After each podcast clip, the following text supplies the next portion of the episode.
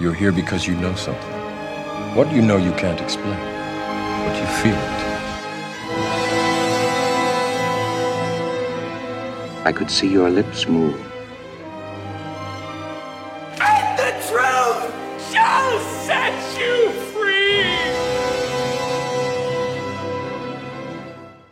Buona giornata zur Folge 38 von Cap vs. App. Heute mit dem Film Suspiria aus dem Jahre 2018. Regie führte Luca Guadagnino. Ja, du klingst gut, gut gelaunt. Ja, witzigerweise, weil ein bisschen kränkel, beziehungsweise ich weiß, ich versuche das gerade abzuwenden mit Ruhe, Entspannung, Gelassenheit und Wein jetzt auch. also, weil am Wochenende ich nach München fahre zu Freunden. Aha. Ja, das mache ich alles ganz relaxed. Ne? Psychosomatische Ansätze. Witzigerweise, wenn, wenn wir diesen Film hier besprechen. Ja. Ja, aber wie geht's dir denn so? Ja, ganz gut. Wie, Äh, wie ich war die ja Hochzeit? Sehr schön, sehr schön. Es war eine sehr äh, bewegende Zeremonie. Die Reden waren alle sehr gut gemacht. Allesamt ein tolles Fest. Ah, wunderbar. Ja, jetzt wieder zurück in Brooklyn. Es soll die ganze Woche regnen, aber es läuft heute ein Konzert von Denzel Curry, auf das ich hoffe zu gehen. Wer soll das sein? Das ist ein neuerer beziehungsweise jüngerer Rapper aus Florida. Ah, ich kann sein neues Album sehr empfehlen. Okay. Und bei dir? Also, außer dass du kränkelst. Mache ich ja nicht. Ich bin, ich bin kerngesund. Obwohl wir heute ja Dienstag aufnehmen, freue ich mich schon total das Wochenende. naja, weil ich aber auch am Donnerstagabend dann rüberfahre, weil es einfach so mega günstige Tickets waren. Was aber ja, du? von Achim von Oettinger den J. Alte Reben, Müller-Thurgau. Ich versuche jetzt mal wieder pseudophilosophisch daherzulabern und eine Verbindung zum Film zu finden, ne? Weil alte Reben, aber er macht daraus was sehr, sehr Frisches, was sehr Ungewöhnliches. Müller-Thurgau ist auch nicht eine Rebsorte, die ich jetzt irgendwie jeden Tag trinke. Und das hat extrem viel, ja, Frische, viel Pep und macht aus etwas Altem doch etwas sehr Frisches, Junges, Neues. Das kann man so sagen. Mhm. Äh, soll ich mal erzählen, worum es geht in diesem Film? Bitteschön. So, die junge Amerikanerin kommt 1977 nach Berlin auf eine Ballettschule. Sie bewirbt sich praktisch ohne, dass sie irgendwie eine Referenz hätte oder gescoutet worden wäre und wird dann aufgenommen. Das Problem ist, dass auf dieser Ballettschule sich Unheimliches ereignet. Es wird geleitet von Hexen. Diese Hexen versuchen, die Mutter des Stammes neu zu beleben, wiederzubeleben mit dem Blut der jungen Balletttänzerinnen. Es kommt dann zum Konflikt zwischen Susie und den Hexen. Wir haben es hier mit einem sogenannten Remake zu tun von dem äh, 1977er Suspiria von Dario Argento. Ist Remake hier das richtige Wort, frage ich mich. Ehrlich gesagt. Weil außer, dass beide Filme in einer Tanzschule spielen, beide in Deutschland spielen, in Freiburg, der hier in Berlin, und es beide anscheinend um 77 spielen und es um Hexen geht. Das sind so die Grundpfeiler, aber ich finde, diese beiden Filme sind so unterschiedlich, wie sie kaum anders sein könnten. Ja, vor allem, also, wo du es jetzt aufgelistet hast, klingt es ja so zunächst, als müssten da mehr Gemeinsamkeiten sein. Aber dafür muss man einfach beachten, dass Suspiria zu einer Zeit entstand in einem anderen Kontext, vor allem des italienischen Films, auch als Giallo-Film in die Welt gesetzt wurde, sich an diesen Genre-Merkmalen und äh, Genre-Markierern bedient, eben, dass es knallige Farben sind, dass der Ton nicht mit dem visuellen aufgenommen wurde, sondern im Studio aufgenommen wurde und dann zeitgleich abgespielt wurde, beziehungsweise zusammengebracht wurde. Du hast es hier nicht mit diesen billigen Schocker-Elementen und Schocker-Effekten zu tun, sondern mit viel Geld, mit viel Computerarbeit wird dieser dieses neue Suspiria, es gehört einfach zu dem Studiosystem auf eine Art und Weise, wie der Film von Argento es nicht ist. Ja. Ich finde aber, klingt jetzt nur so, als ob das hier eine seelenlose Auftragsarbeit wäre, wenn du sagst, das ist das Studiosystem, was hinter dem neuen Suspiria steht. Das neue Suspiria hat in einer ganz gewissen Art und Weise dann auch eine weitere Qualität. Es ist wirklich Erzählkino. Und das sehe ich in dem alten Suspiria nicht so viel. Da ist es wirklich, wie du sagst, da geht es um dieses Farbkonzept, was dahinter steht, um diese Stimmungen, die dadurch transportiert werden, auch um eine ganz gewisse Art und Weise, wie Schnitt funktioniert oder Wiederholung funktioniert. Ich kann mich noch erinnern an die Suspiria-Szene, wo der äh, blinde Pianist dann von seinem Hund ermordet wird. Die dauert ja, wie lange dauert diese Szene auf diesem, auf Sechs diesem Minuten? Platz? Fünf Minuten. Mega lang, ne? Die Ja. ist ja ewig. Und dauernd kommt dann diese Musik, dieses Klingelnde rein und dann wird auf irgendwelche Gebäude drauf gefilmt. Es wurde ja auch sehr viel in München gefilmt, by the way, nicht alles in Freiburg. Mhm. Also, ist ja Deutschland, ne? Für alle ist ja egal. Wir essen ja alle Weißwürste und essen Brezeln und leben tragen alle in Lederhosen. Neuschwanstein. Naja, hier gibt es kaum Wiederholung. Hier ist alles in schnellen Schnitten, ist diese Traumsequenzen, die es hier gibt, die sind wirklich fantastisch gemacht und die bedienen die heutigen Genre-Reflexe, finde ich, sehr, sehr gut und kontrastieren sich auch stark, finde ich, dann auch mit längeren, narrativeren Einstellungen. Ist auch eine konsistente Erzählung. Ja, genau, darauf wollte ich eigentlich hier hinaus. Hier wird wirklich etwas erzählt.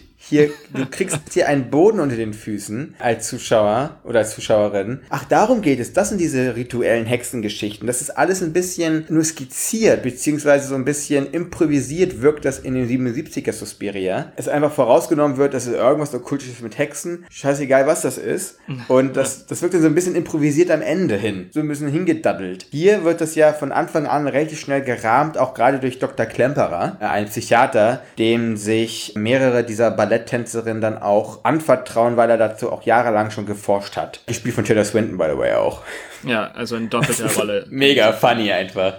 Was, was diese Frau kann, die Ja. Schauspielleistungen von ihr über die letzten 10 Jahre, 20 Jahre sind einfach phänomenal. Sie gehört wirklich zur höchsten Rang, was diese Kunstform anbelangt und sucht wirklich ihresgleichen eigentlich. Ich muss auch mal fragen, altert diese Frau nicht?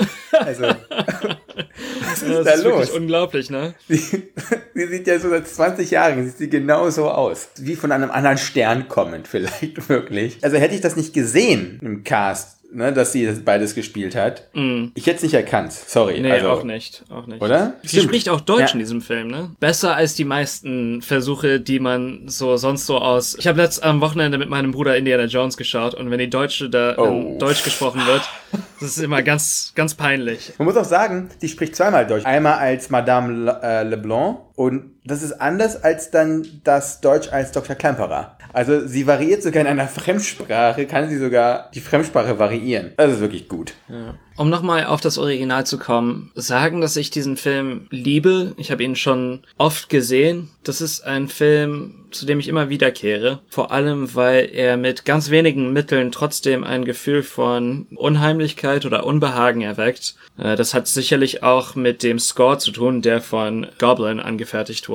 Das ist so eine ganz surreale, so klimpernde Musik, die da funktioniert und diesen Film auch fundiert irgendwo. Das ist in dem neuen Suspiria auch eine ganz andere Art von Score. Der wird von Tom York, Radiohead Frontman, gemacht und hat auch einen ganz anderen Effekt. Absolut. Dieses laut dröhnende aus dem 77er Suspiria, das, das klingt mir immer noch nach. Also ich habe den Film das letzte Mal vor, glaube ich, sechs Monaten gesehen oder so. Und ich kann mich immer noch sehr, sehr gut an dieses melodische Motiv erinnern. Hier hast du eben etwas, das ist dann so atmosphärisch, so ambient, atmomäßig äh, mit englischen Texten drüber gelegt. Es ist ein Film für unsere Zeit. Auch der alte Suspiria ist trotz allem sehr, sehr frisch, weil er eben relativ minimalistisch, muss man trotzdem sagen. Ne? Also er arbeitet mit wenigen Mitteln, der alte Suspiria, die beherrscht er aber sehr, sehr gut. Was ihm auch gut tut, dass er ja, mal so eine gute Stunde kürzer ist als der neue. Und das ist eine weitere Frage, die ich stellen muss. Ist es wirklich einfach so, dass zweieinhalb Stunden das neue eineinhalb Stunden ist der Filmgeschichte? Ich verstehe das nicht, weil ich habe dann zum Abreagieren von Suspiria noch äh, Mission Impossible Fallout geguckt. Du merkst, ich kann gut Kontraste erschaffen. Aber wo ich nicht das Gehirn anschalten muss und wenn ich irgendwo nicht das Gehirn anschalten muss, dann wenn Ethan Hunt irgendwo durch die Gegend rennt, der ist auch fucking zweieinhalb Stunden lang. Ich frage mich so, warum sind jetzt irgendwie alle Filme zweieinhalb Stunden lang? Ja, das ist, scheint der neue Standard geworden zu sein. Ja, aber Das wieso? ist auch bei John Wick 3. Der dauert auch zwei Stunden 20, glaube ich. Ja, vor allem da macht es ja noch viel weniger Sinn. Also es macht Ja, ja, ich diesen weiß. ganzen. Auch wenn der neue Suspiria auch zweieinhalb Stunden lang war, ich fand, er hat für mich hat er nicht so diese krassen Längen gehabt. Manchmal habe ich schon aufs Handy geguckt, muss ich leider, muss ich so meiner Schande gestehen, einfach auch. Ne? Mhm. Aber es war jetzt nicht so, dass ich, dass ich irgendwo mal wirklich so fast im Wachkoma gelegen hätte und mir gesagt hätte, bitte lass den Scheiß zu Ende sein, weil dafür passiert doch immer sehr, sehr viel und immer wieder kommen auch wieder sehr visuell beeindruckende Szenen, narrative Szenen oder beides fällt sogar zusammen. Vielleicht klingen wir einfach altbacken abhaken und sind einfach nicht äh, mit den Zeiten und trampeln immer wieder auf dem gleichen Punkt herum. Aber ich, vielleicht sind es auch die Zuschauererwartungen. Einfach, dass Leute nicht mehr ins Kino gehen für anderthalb Stunden. Wenn man 17, 18 Euro ausgibt für ein Ticket und ein bisschen Popcorn vielleicht, dann möchte man vielleicht einfach mehr, mehr Zeit haben. Aber das, das bedeutet aber auch nicht mehr Content, ne? Das bedeutet nicht mehr Aber ich bitte dich, guck mal. Aber das ist ja dann eine komplett antizyklische Bewegung anscheinend, weil wenn zum anderen es bedeutet, Menschen bleiben bei YouTube eigentlich nur drei Sekunden an, du musst die Leute in drei Sekunden catchen. Die wichtigste Komponente, die wichtigste Währung geworden irgendwie in unserer heutigen Zeit ist, äh, in unserer heutigen Zeit ist Zeit. So dumm gesagt. Aber wenn Leute Filme gucken, da gibt es dann eine Gegenbewegung, wo Leute sagen, bitte schenkt mir noch eine Stunde länger. Das verstehe ich nicht. Das hast du ja auch bei Serien, hast du es ja auch, dass es wieder so eine Renaissance gibt von heitereren, kürzeren Formaten. Wenn ich höre, eine, eine neue Serie hat nur sechs Folgen, also als Miniseries, und die Folgen sind nicht eineinhalb Stunden oder eine Stunde lang, sondern 40 Minuten, dann freue ich mich immer. Aber ich denke auch, dass Fernsehen mittlerweile auch der Trendsetter geworden ist in der Industrie und das zieht dann immer so ein bisschen nach vielleicht, dass das Kino äh, mittlerweile nicht mehr der Kanarich im, äh, in der Mine. Gibt's dieses, diese, äh, diesen Spruch? Was hast du denn Deutsch? gesagt? Also der Kanarienvogel Der Kanarienvogel, genau. in Äh, der Mine? Das ist im Englischen. Früher hat man praktisch, äh, hat man einen Käfig mitgenommen mit einem Kanarienvogel. Ah, verstehe. Ach Und so. mhm. wenn dann ein Rausch von Methangas, glaube ich, Ja. äh, gekommen ist, dann ist der Kanarienvogel weggekippt und die Minenarbeiter wussten, dass man fliehen musste. Ah, das ist TV oder Serie besser gesagt. Äh, prophetisch wirken in der Anlage dann für Filme. Findest du es wirklich? Also wie gesagt, da müsste man, äh, da, dazu müsste man forschen. Das wäre vielleicht eine Erklärung dafür, dass es eben zweieinhalbstündige Suspirias und Mission Impossibles und John Wicks gibt und dass die Serien mittlerweile gibt es ja, ich glaube, Barry, Das ist mega geil, by the way. die neue Produktion von HBO, dauert nur eine halbe Stunde, glaube ich, oder? Ja, das guckst dich weg wie nichts. Also, vielleicht ist es auch so ein anderer Punkt von, wir haben Blockbuster besprochen und wir haben Suspiria mit reingepackt. Und Suspiria ist ein Indie-Blockbuster. Du hast einen krassen Cast. Du hast auch einen krassen Cast in dem Sinne hinter der Kamera. Mit Luca Guadagnino, der ja mit Call Me By Your Name ja sich in, ja in den zeitgenössischen Olymp geschossen hat. Du hast einen Stoff, der wirklich ein Kultfilm, wie es so wenige andere, glaube ich, gibt, die auch überfeiert wurden, auch zum Teil. In dem Sinne ist es eigentlich so eine Art von Sequel. Ne? Also es hat schon so ein paar Strukturen von Erfolgsrezept, was hier auch verwurstet wird. Ja. So. Ich glaube, bei Mission Impossible hast du es auch, weil das soll dann so Spektakel wirklich sein. So, die sollen Eventcharakter erzeugen. So. Und das merkst du ja hier auch. Ja. Das hat ja, das macht ja sein komplett neues Event auf. Der Opening Credit, der End Credit, das alles ist ja komplett äh, handgemacht, neu gemacht für diesen Suspiria. Also es erzeugt einen eigenen Kosmos um sich herum. Und dann denkt man sich dann vielleicht, ja, das ist nicht möglich in eineinhalb Stunden, weißt du?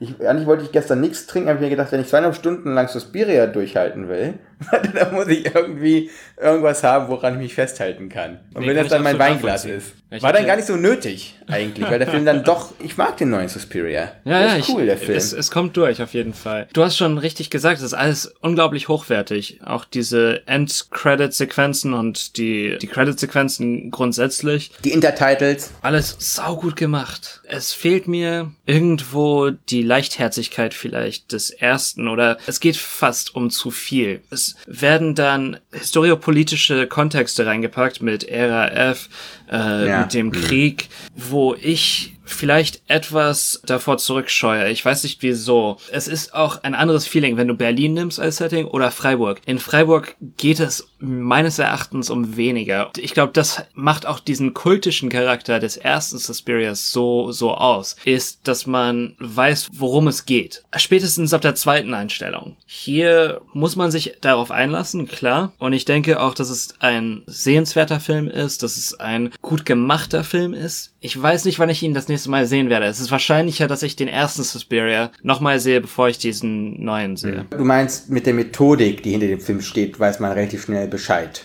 Ja. Das hast du hier nicht. Weil ich finde, die wirklich Thematik, dieses ganze kultische, okkultische, Hexen, dämonische, das macht dieser Film, der gibt dir mehr Futter, der neue Suspiria. Ich finde, dass die erste Mordsequenz, die legendäre aus dem alten Suspiria, der verwirrt meines Erachtens mehr, als dass er hilft. Also, um etwas zu verstehen, wirklich. Ja. Ich gebe dir absolut recht. Ich finde, kommt sich so ein bisschen benutzt vor, wenn man halt dann das Tanzstudio genau neben der Mauer baut. Die ganzen Kontexte mit RF und Flugzeug, äh, Mogadischu und hier Flugzeugentführung und ne, mhm. Badamanov-Komplex, wenn das alles irgendwie zusammenkommt. Und danach gibt es noch die Verbindung noch zum Dritten Reich. Da war sich da nicht konsequent genug. Dann hätte man es auch weglassen können, was ich jedoch und das finde ich ist in diesem Film wirklich herausragend, ist wie Tanz inhaltlich und narrativ benutzt wird, um auch dieses Hexenkultische zu äh, begreifbar zu machen und es in den Film zu bringen. Weil Tanz wird hier wirklich, wirklich ernst genommen. Diese exponierte Stellung des Tanzes innerhalb dieses Films, ey, wir sind an einer Tanzschule. Und das, was wir da sehen, auch die Choreografien, die wirken sehr durchdacht und ja, nachhaltig und die haben eine Wirkung. Selbst als Tanzfilm könnte man den fast gucken. Ich sehe hier gerade auch die letzte, die Finalsequenz, die mhm. sehr blutrauschig ist. es ist. Es ist unfassbar gut choreografiert ja. auch. Und das ist nicht einfach nur so, ja, reckt mal eure Arme in die Lüfte oder macht mal eine Pirouette. Und das ist das Problem im ersten Film meines Erachtens.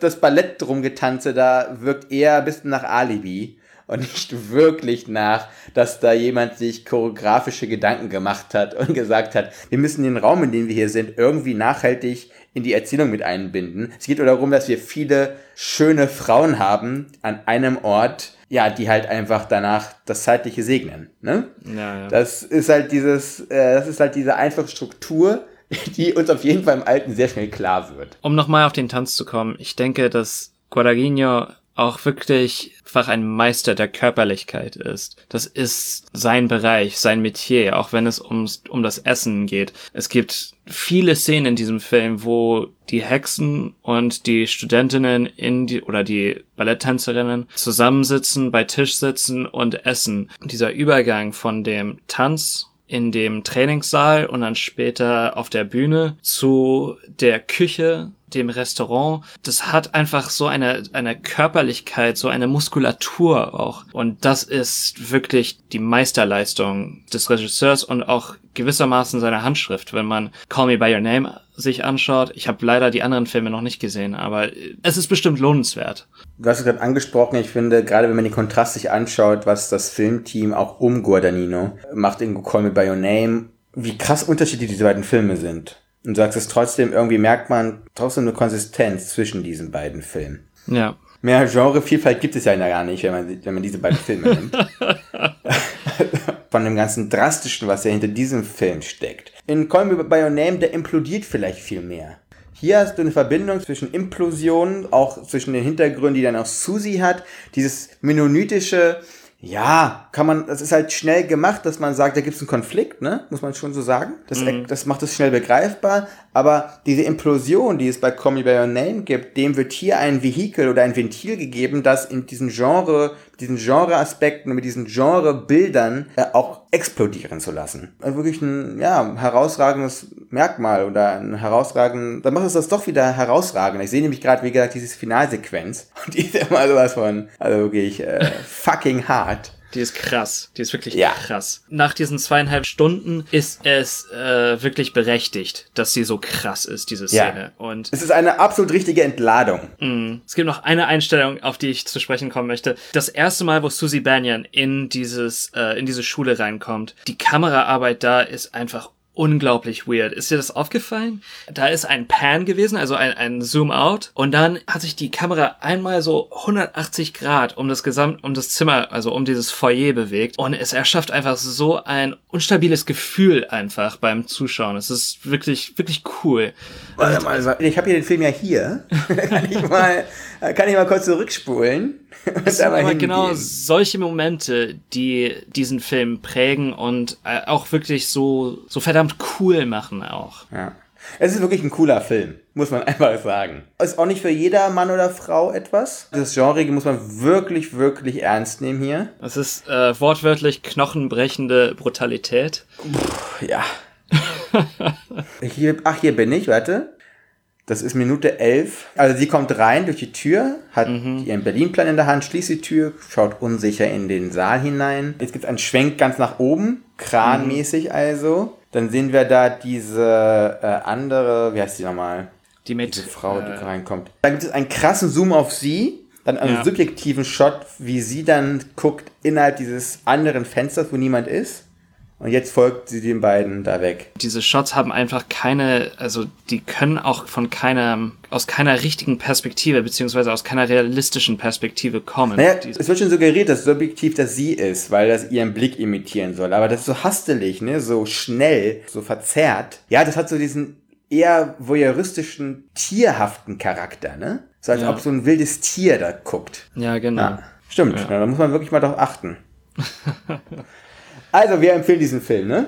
Ja, auf jeden Fall. Ja. Auch das Original gucken, das ist, äh, Das ist eine schöne Mottonacht, die man sich da machen kann. ja, auf jeden Fall. So. Frage ist, wen zuerst? Welchen zuerst? Ich würde das Neue zuerst schauen. Genau, ja. genau. Antizyklisch sein. Ja. Ähm, nächstes Mal, da bleiben wir bei italienischen Regisseuren und machen als alte Perle La Strada von Federico Fellini. Ja, cool. Dann bis nächstes Mal, ja. Adieu.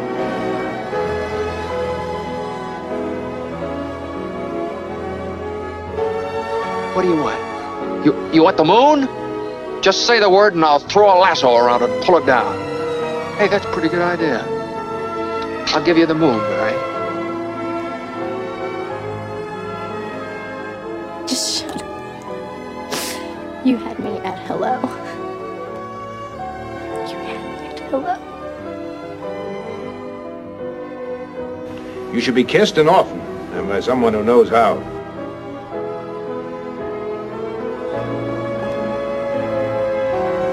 I'm also just a girl. Standing in front of a boy. Asking him to love her.